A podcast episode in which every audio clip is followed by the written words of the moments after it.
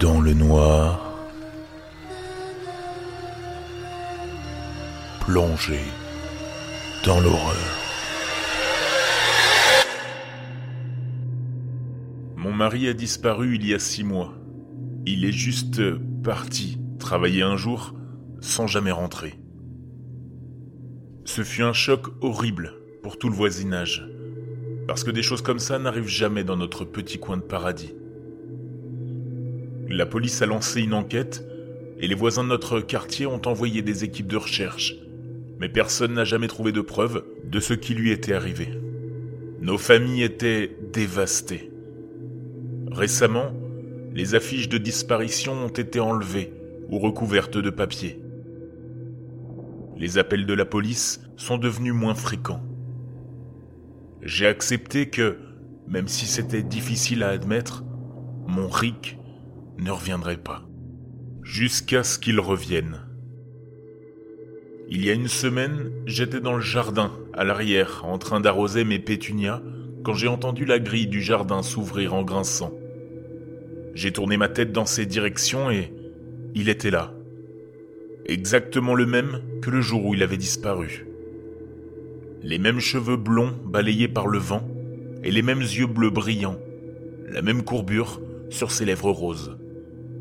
J'étais sous le choc.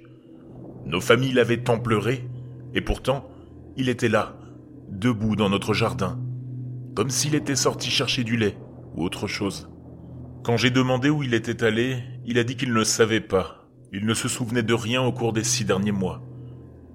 Toute notre famille et nos amis étaient fous de joie. Ils n'arrivaient pas à y croire. Mais c'est justement ça le problème. Moi, je n'y crois pas. Écoutez, je comprends que tout cela semble fou, vraiment. Nos familles ne me croiraient jamais. Et je peux pas aller à la police, à moins de vouloir finir en camisole de force. Mais je sais juste que l'homme qui dort à côté de moi n'est pas mon mari. Je ne sais pas quoi faire. Je sais que je devrais être heureuse, mais je ne le suis pas. Je suis terrifié. Je ne connais pas grand-chose au paranormal ou au surnaturel. Je n'aime même pas regarder les films d'horreur. Mais quelque chose dans cette situation me donne la chair de poule. Laissez-moi vous expliquer pourquoi j'en suis si sûr. Une fois que j'aurai fait ça, j'espère que l'un d'entre vous me croira et que vous pourrez me dire ce que je dois faire. Le matin, après que Rick soit rentré, je lui ai fait une tasse de thé. Quand je la lui ai tendue, il m'a fait le plus beau des sourires. Puis il a pris un morceau de sucre dans le plateau sur la table et l'a déposé dans la tasse. Notre maison était en pagaille avec son retour et j'étais encore sous le choc, donc je n'y ai pas prêté attention sur le moment. Mais ça revient en mémoire depuis. Je sais que cela ne semble pas très important, mais mon mari ne mettait jamais de sucre dans son thé. Il a toujours affirmé que cela en gâchait le goût, et il était tellement irrité si je mettais du sucre dans sa tasse par accident. Et pourtant, cet homme mettait du sucre. Puis, ce fut le golf il y a quelques jours, alors qu'il était en visite chez sa mère, j'ai enregistré un tournoi de golf qui passait à la télévision. C'était l'un des golfeurs préférés de Rick qui concourait. Et il ne le manquait sous aucun prétexte. Une fois, il a même manqué un dîner d'anniversaire juste pour regarder un championnat. Seulement, quand il est rentré de chez ses parents, et que je lui ai dit ce que j'avais fait, il avait l'air indifférent. Il m'a dit merci et m'a demandé si je voulais aller dîner. Il ne l'a même pas regardé.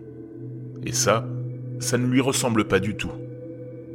Puis, une nuit, je me suis réveillé vers 2 heures du matin pour voir le visage de Rick à quelques centimètres du mien, me fixant avec ses yeux vides. J'ai eu un rire nerveux et j'ai demandé Bébé, qu'est-ce que tu fais? Et il n'a pas répondu. Ce, pendant une bonne trentaine de secondes. Il m'a juste fixé, comme s'il regardait à travers moi. Puis il a soudain souri et dit ⁇ Désolé chérie, parfois je n'arrive pas à croire que c'est réel. Puis il s'est retourné et s'est endormi. Je vous avoue n'avoir pas beaucoup dormi après cet événement. Hier, environ une semaine après son retour, le quartier a organisé une fête de rue pour célébrer son arrivée. Tous les habitants de notre rue et des rues voisines sont venus le voir et lui dire combien ils étaient heureux qu'il aille bien. Quand il n'était pas debout avec son bras autour de ma taille, il discutait amicalement avec chacun de nos voisins, même les petits-enfants. Jackson, le bambin de Sally, notre voisine d'à côté, voulait jouer à faire coucou. Et Rick s'est prêté au jeu, le sourire aux lèvres. Mon mari n'a jamais fait ça. Rick, le vrai Rick, a toujours dit qu'il n'aimait pas les enfants. C'est pourquoi nous n'en avons jamais eu. Et il n'a donc jamais voulu jouer avec les enfants du quartier. Surtout pas Jackson. Rick l'évitait complètement. Le dernier clou du cercueil, de manière figurée, était Sally. Ce matin même, elle est venue frapper à notre porte. Son excuse, c'était le plateau de brownies qu'elle portait. Mais je pense qu'elle voulait simplement s'imposer dans notre matinée, afin de voir par elle-même quelle était la situation. Après son départ, je l'ai traitée de fouineuse. Rick Harry m'a embrassé sur la tête et était d'accord avec moi. C'est alors que j'ai su, avec certitude, que ça ne pouvait pas être vraiment lui.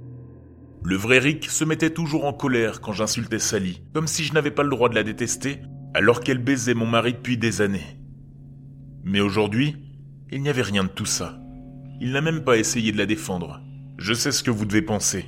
S'il a eu un accident ou autre, il a pu avoir une sorte de lésion cérébrale traumatique qui lui a fait oublier certaines choses de sa vie, peut-être même changer de personnalité.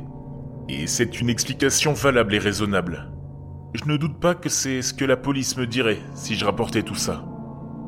Mais vous savez pourquoi je suis certaine que cet homme n'est pas mon mari? Il n'a pas de cicatrice.